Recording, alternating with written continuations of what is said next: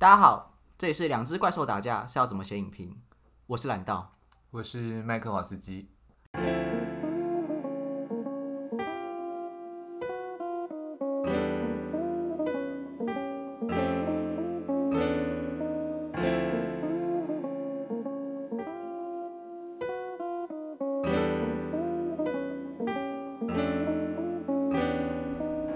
哎、m i k e 你知道为什么我们今天要来聊哈利波特吗？聊哈利波特吗？我觉得应该是因为它是就是最多人看过的一本小说吧，嗯哼，就是它它的销量很好啊，然后就是至少每一个人应该都听过哈利波特这个对，每个人都听过哈利波特，所以我以这就是今天的重点，就是今天是我们第一期节目，所以我们要聊一个可能大家比较会有兴趣，或是普遍大家比较喜欢的东西。但其实我自己觉得，我们两个聊哈利波特这个主题好像有点危险，因为我自认为啊，我们两个都不是哈利波特的粉丝，还是其实你是，只是我不知道。你说哈利波特的粉丝吗？对啊，我有看过他的小说，嗯可是不知道，我就觉得说那个它的结构没有到特别的，就是复杂到会让我觉得说有很多有很多值得我去发现的东西。OK，就是我自己觉得说《哈利波特》这本小说，呃，还不错看，可是不会到特别吸引我，也不会让我把它列成我心目中的 number one 这样子。所以不算特别喜欢哈利波特的小说。就小说本身而言，因为我觉得它会掺掺杂很多就是比较零碎的片段，那对我来讲，就是其实有点拖慢阅读的进度这样子，那就是一些对话的部分。你等下，我我们今天重点是电影，那你喜欢他的电影吗？喜欢他的电影吗？我可是因为其实《哈利波特》总共它整个系列很多集嘛，其对实我很很像第一集、第二集都演的都是那个那时候哈利波特就是演那个演员还蛮年轻的嘛，然后就是那个也是很很小的时候看的电影，所以其实老实讲，我其实对他没有什么特别的印象，就是大概有一些就是比如说像是那个棋盘嘛，就是会活动的棋盘，嗯，对，然后还有一些就是他们去闯那个密室，然后经过的一些就是一些挑战，这样我还有可能还有一些依稀的印象，可是其实不是特别的深刻这样子。所以刚刚那样听起来，你好像对他的电影好像没有特别有感觉吗？呃，对啊，因为有看过的集数，我也只看过一到五集嘛，第六集看过一些片段而已。然后前五集其实因为也是比较久以前看过的，所以其实老实讲不是特别有印象这样子。嗯这也是为什么我刚刚说那个，我觉得我我们两个聊哈利波特是非常危险的关系，因为你知道，就是很多的听众可能就看到我们这个标题，可能跟哈利波特有关，然后就他们是哈利波特的迷，然后就点进来听，就发现说，哎、竟然是两个不喜欢哈利波特的人，然后这边聊哈利波特，然后呢他们可能就会受骗了什么的之类的。不然我们来聊一些比较务实的东西好了，比如说哈利波特系列电影的导演是谁，或是他们的演员是谁。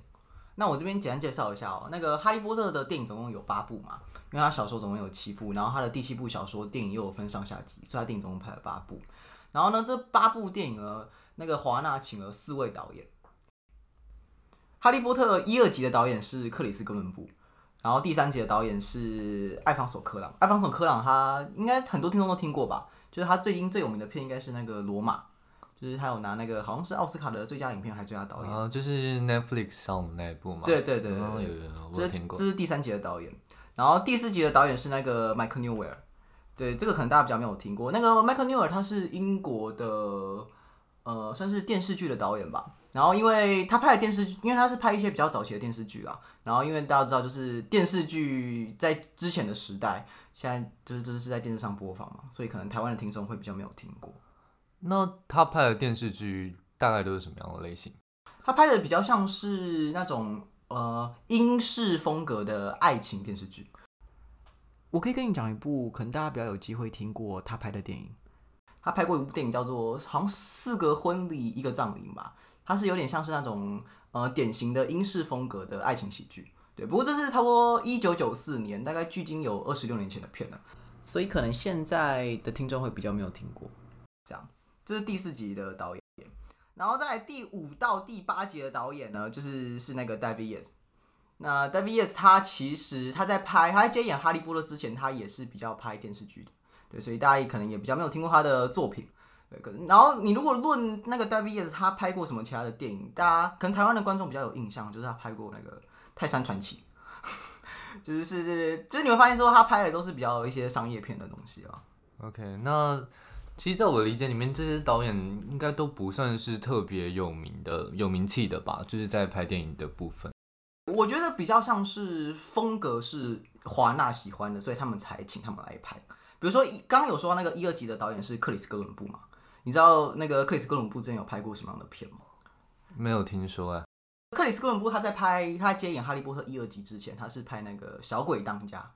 闻名的。哦他拍过《小鬼当家》跟《窈窕奶爸》。呃，《窈窕奶爸》是那个罗宾威廉斯演的一部喜剧电影。所以你大概就可以猜到为什么华纳他会想请克里斯哥伦布来指导《哈利波特》一二集的电影，因为你会感觉就是好像华纳刚开始就想把那个《哈利波特》系列电影的一二集给拍成是一种比较哦家庭喜剧，比较轻松一点，就是大家就是大家可以整个家庭一起观看的那种类型。对对对对，就是有点那种合这种合家欢乐的感觉这样子。然后华纳直到第三集的时候才那个跟那个艾方索克朗合作。我有感觉到说，就是可能因为《哈利波特》后面的剧情变得比较黑暗嘛，就是因为伏地魔出来之类的，就是那些感觉到了后半段的《哈利波特》变得跟前半段有很大的不同。对我自己是觉得说，呃，就像你刚刚说，因为剧情的关系，所以他的导演必须要更换。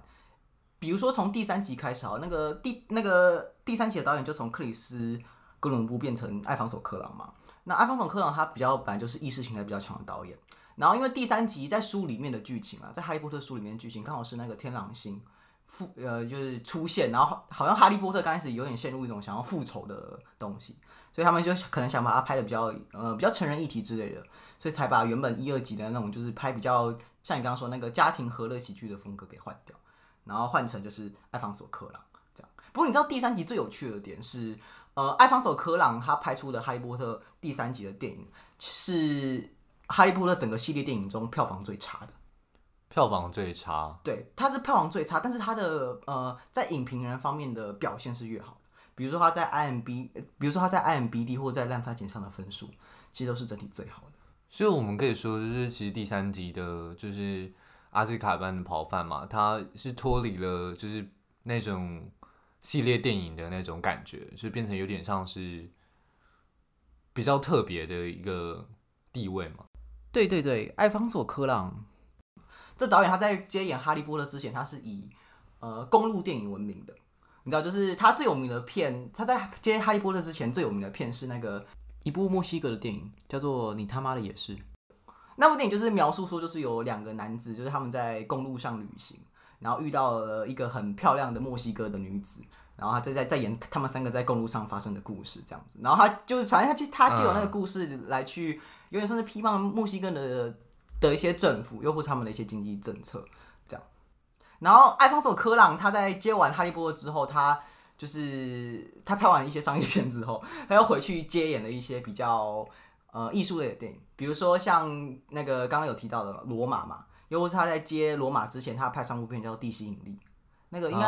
很多观众都有听过，就是一样是一部就是非常非常非常非常有风格的片。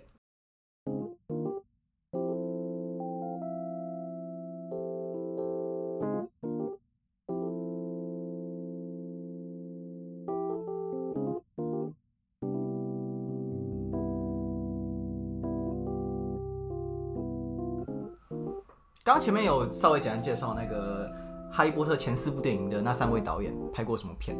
那接下来要介绍他最重要的导演 David Yates。最重要的导演哦，那他他就是他他在《哈利波特》的系列里面到底扮演了什么样的角色？他他为什么会称为最重要？主要就是因为他拍了最多部《哈利波特》的第五部到第八的到呃第五部到第八部的电影都是他拍的。然后甚至是因为最近不是有那个《哈利波特》外传电影嘛，那个哦格林戴华德就呃不对，应该说怪兽系列。啊，怪兽系列就是在美国嘛，纽约的。对对对对对那个怪兽系列，我好像之前看新闻的状况，好像是他们预计要拍五部吧，然后他们好像已经有锁定说那五部都要请那个 David Yates 来拍。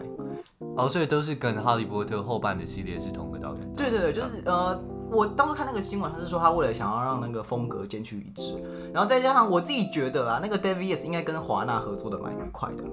不然你想想看，就是那个 David Yates 他总共接了几部哈利波特电影，呃，五到八部，在之后的怪兽的五部，所以他只，所以他总共接演了九部哈利波特系列电影，他靠这个赚蛮多钱的。我可以感觉出来，就是怪兽，因为怪兽星系的两部我其实都有看过，而且还蛮近的嘛，所以就是大概多少都还蛮有印象的，这样子就可以感觉出来是同样的一种文化的那种风格，同同样的一种色彩啦。嗯，就是电影传达出来的感觉。它的色彩好像都刻意把它偏，就是拍的比较暗。我我觉得这应该是跟因为第五部开始，就是伏地魔已经正式复活了，所以就是你如果去看那个哈利波特的开头，就是你发现那个第五部刚开始的那个整个华纳的标志，就全部都是暗的这样子。哦，对对对，可以感觉出来嘛，因为第六集应该算是就是。整个哈利波特最黑暗的一个时期，这样对，因为第六集的最的结尾，那个邓布利多死了，这边应该是不用怕爆雷了，应该大家都看过。了。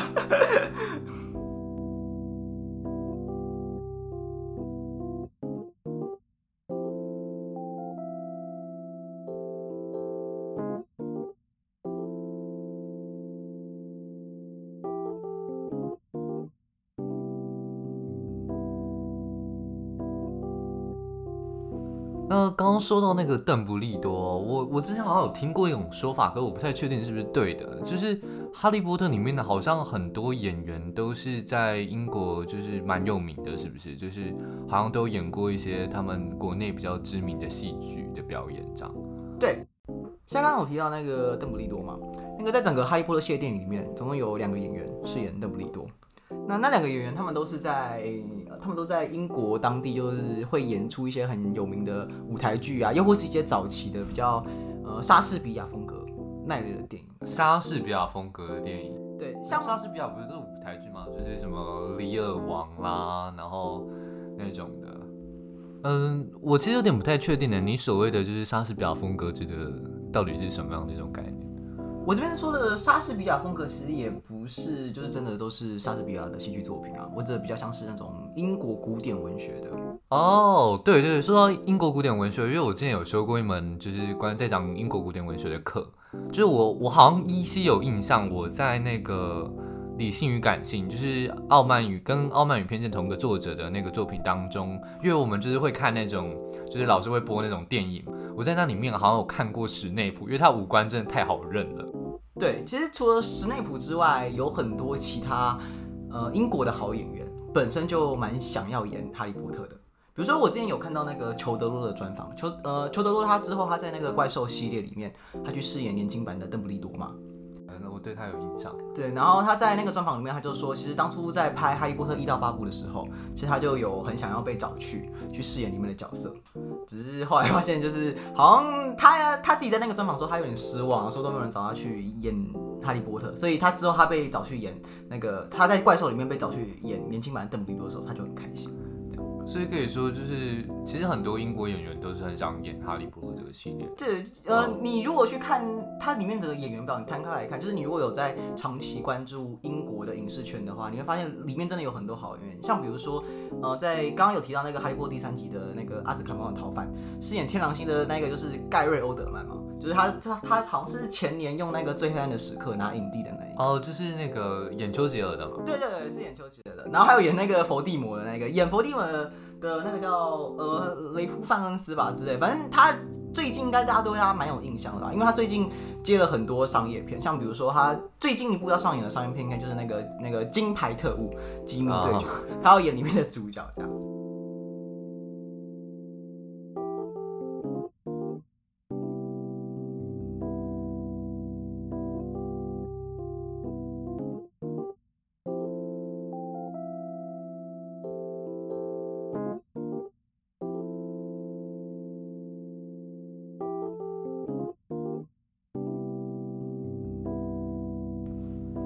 然，除了刚刚提到的那些比较老的演员之外，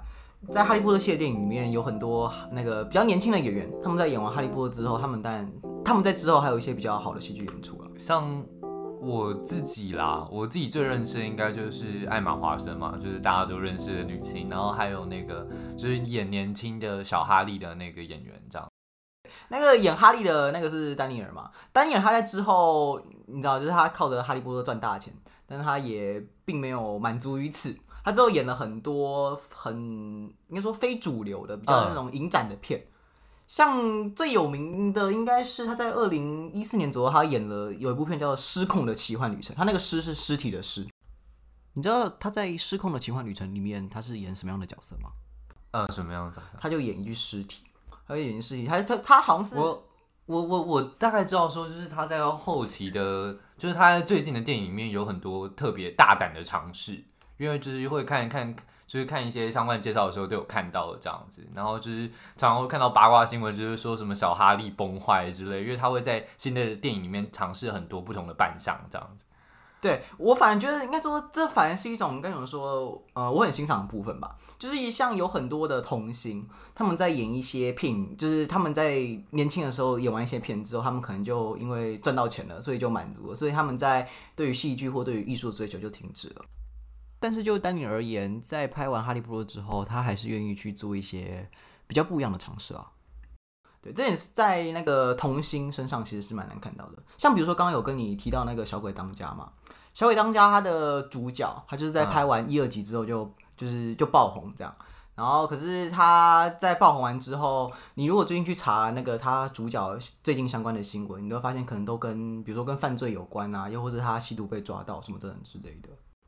其实也是不难理解啦，毕竟就是童星嘛，就是这么早就接触了演艺圈，然后赚进大把大把的钞票，要维持初心应该也是非常不容易的一件事情。那我们非常庆幸的就是，至少在《哈利波特》主要的三个年轻演员身上，我们都没有看到就是这种比较不好的发展。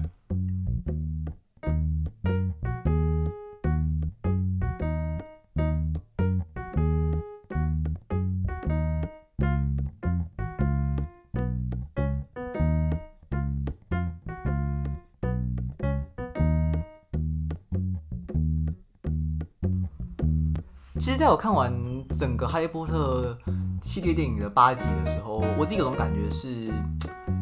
他在电影里面的关于那几个主角群的故事，好像都没有办法说的很完整。我我其实有这种感觉啦，我自己觉得，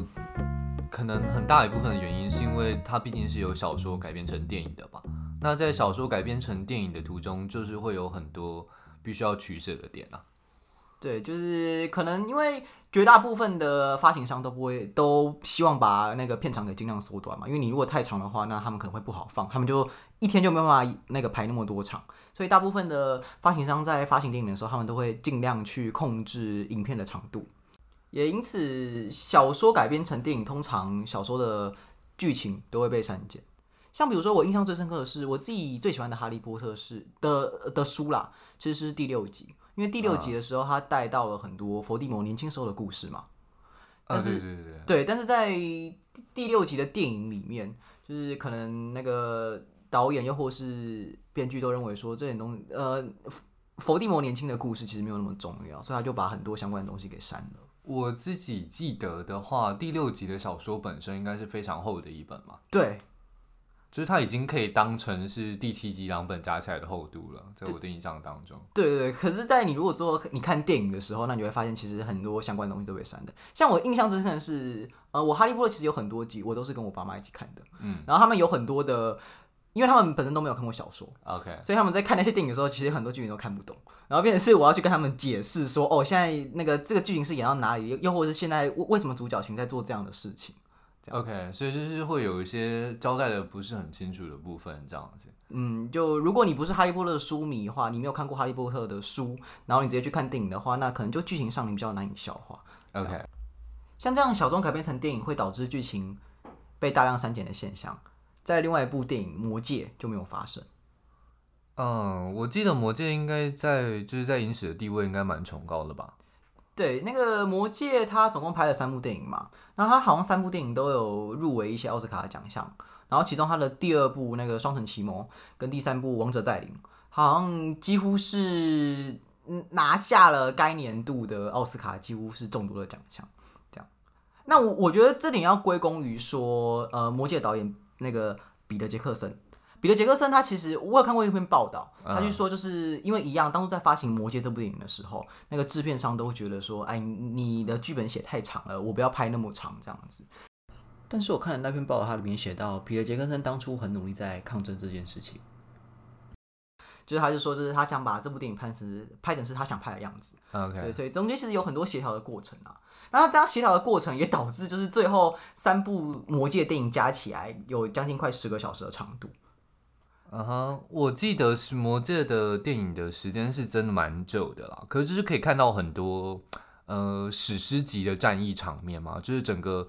整个画面非常的庞大这样子。对，就是他把整个关于魔戒的中古世界给描写的很完整，然后剧情非常连贯。那这就要归功于那个导演 Peter Jackson，，他愿意跟制片商去抗争。其实我觉得这固然是一个点啦，不过《魔戒》之所以能够拍成一部好电影的原因，我觉得最主要的一个因素在于说，就是《魔戒》每一集当中都有一场特别重大的战役要打，所以等于说它前面会有很多很多的铺陈，然后让你有一种就是哦暴风雨来之前的宁静的那种感觉。然后等到最后吊足了你的胃口之后，他再拍一个非常大的场面给你，然后就满足你所有对他的想象这样子。然后就是他可以很很很好的去设计他的起承转合。我觉得他会很好设计他的起承转合，就像你刚刚说的，就是一部电影需要有一个很明确的高潮嘛。像你刚刚提到，就是那个、那个战争的大场面，就最后的那个战争大场面。比如说像是《双城奇谋》当中第二集嘛，就是他就有一个非常，就是最后他他们就退守到一个谷里面，然后就去打那场跟半兽人十万大军的那种仗。其实讲到那个电影需要有高潮这件事情，就让我想到另外一部那个很失败的电影，就是没有高潮的电影，就是《波西·杰克森》。哦，我记得我当初就是在小学的时候吧，就那时候还蛮迷他的小说的，就是因为读起来蛮好消化这样子。然后可是后来去看了他的电影，就觉得蛮失望，就是他电影没有讲，就是我真正想要看到的的镜头好像都没有出现。嗯哼，你觉得他电影最大的问题是什么？电影最大的问题，呃，因为波西·杰克森这本小说有点像是就是在讲说有一个有一个人在打怪，就是他会去挑战很多希腊神话当中会出现的一些怪兽这样子。那所以就变成说是他的电影的节奏，呃他他小说里面的节奏就变成说是他先打一只，然后再打第二只，再打第三只，这样就是会有很多很多新的面临的挑战。嗯所以我觉得这样的方式就是用电影呈现的话，它会等于说你要在一部电影当中塞入太多零碎的片段，就它比较适合用影集的方式呈现啦。就是我自己觉得，就是等于说是呃，比如说你一集每一集就可以挑战，会遇到一个新的挑战，那你要挑战谁，然后下一集再挑战谁。不过除了这点之外，我觉得还有另外一个，就是波西·杰克森没有那么好看，电影没有那么好看的原因，就是我觉得说很多那种比较我比较想要看到的跟怪物之间的战斗，拍起来的效果也不是很好，就是就觉得说哦，这怎么感觉很像是小孩子打架的感觉。你知道，讲到这个动作戏，就会让我想到，就是有很多呃小说成小说改编成电影，都会有个问题，就是小说原本里面其实没有动作戏，可是那个导电影的导演又或是制片商，他为了要让整部电影看起来比较有看头，所以他会在那个小说改编成电影的那的那些电影里面加入很多动作戏。哦，OK，比如说那个我最令我印象深刻的是那个第那个哈利波特电影那个第八集的结尾，就第、就第八集的结尾，其实在书中，在书中那个伏地魔是怎么被杀死的？伏地魔、哦是反弹嘛，就是他被自己的被接骨木魔杖的，就是因为哈利波特才是真正的持有者嘛，对，所以他射出去的那个什么索命咒嗯被反弹了嘛，对对对对对，就是嗯在书中里面，其实他们最后的决斗其实有点无聊，就是那个哈利波特就拿出他一贯的区区武器走，然后伏地魔他就发索命咒，然后就这样就结束了这样。可是你如果大家有看过电影的话，大就是大家都知道，其实，在第八集的最后，那个我们的导演就是那个 David Yates，他特别安排了就是一段那个伏地魔跟哈利波特在空中飞，然后打斗的画面。对，然后我当时看这个时候，我就觉得就是觉得很奇怪，就是说奇怪，在书中好像没有这样的画面，可是他为了要让整部电影看起来比较有趣一点，所以他刻意插了这样的东西。只能说有些镜头可能小说拍起来是合理的，那可是，在电影当中就会显得非常的无趣吧。很多主角内心的内心戏嘛，就是说哦，关于最后一个最后一个决战的场景，他内心有什么样的挣扎，他他现在是愤怒的，他现在是紧张的，还是什么样的状态，这些都可以借由文字描写的很清楚。呃，可是，一旦到电影里面，电影的语言不一样，电影没办法就是用，就是你没办法告诉观众说那个主角现在是什么心情，所以他就必须把那个场面弄得非常紧张，告诉你说哦，主角现在非常紧张。可是其实，在小说里面，这只需要用文字就可以描述的出来，根本就不需要特别就是设计一个很紧张的那个对打戏这样子。像这种那个小说的表达形式跟电影的表达形式不同的东西，其实有很多东西，其实有很多其他的电影其实可以讲这类的事情啊。对啊，因为毕竟说像小说也分成很多不同的类型嘛，像有悬疑的、有推理的侦探小说，也有像奇幻的、科幻的。那我们刚刚讲的主要都是比较偏奇幻的部分。那像这种那个不同类型的小说改编成电影会遇到的不同的问题。其实还有很多东西可以讲，那也许改天我们可以做一集特辑，来专门来讲这件事情。那如果大家听众对于其他类型小说改编成电影比较有兴趣的，那都可以私信我们的粉丝专业，或者在我们的粉丝专业底下留言。今天的节目先到这边，这里是两只怪兽打架是要怎么写影评？我是蓝道，我是麦克华斯基，我们下次见。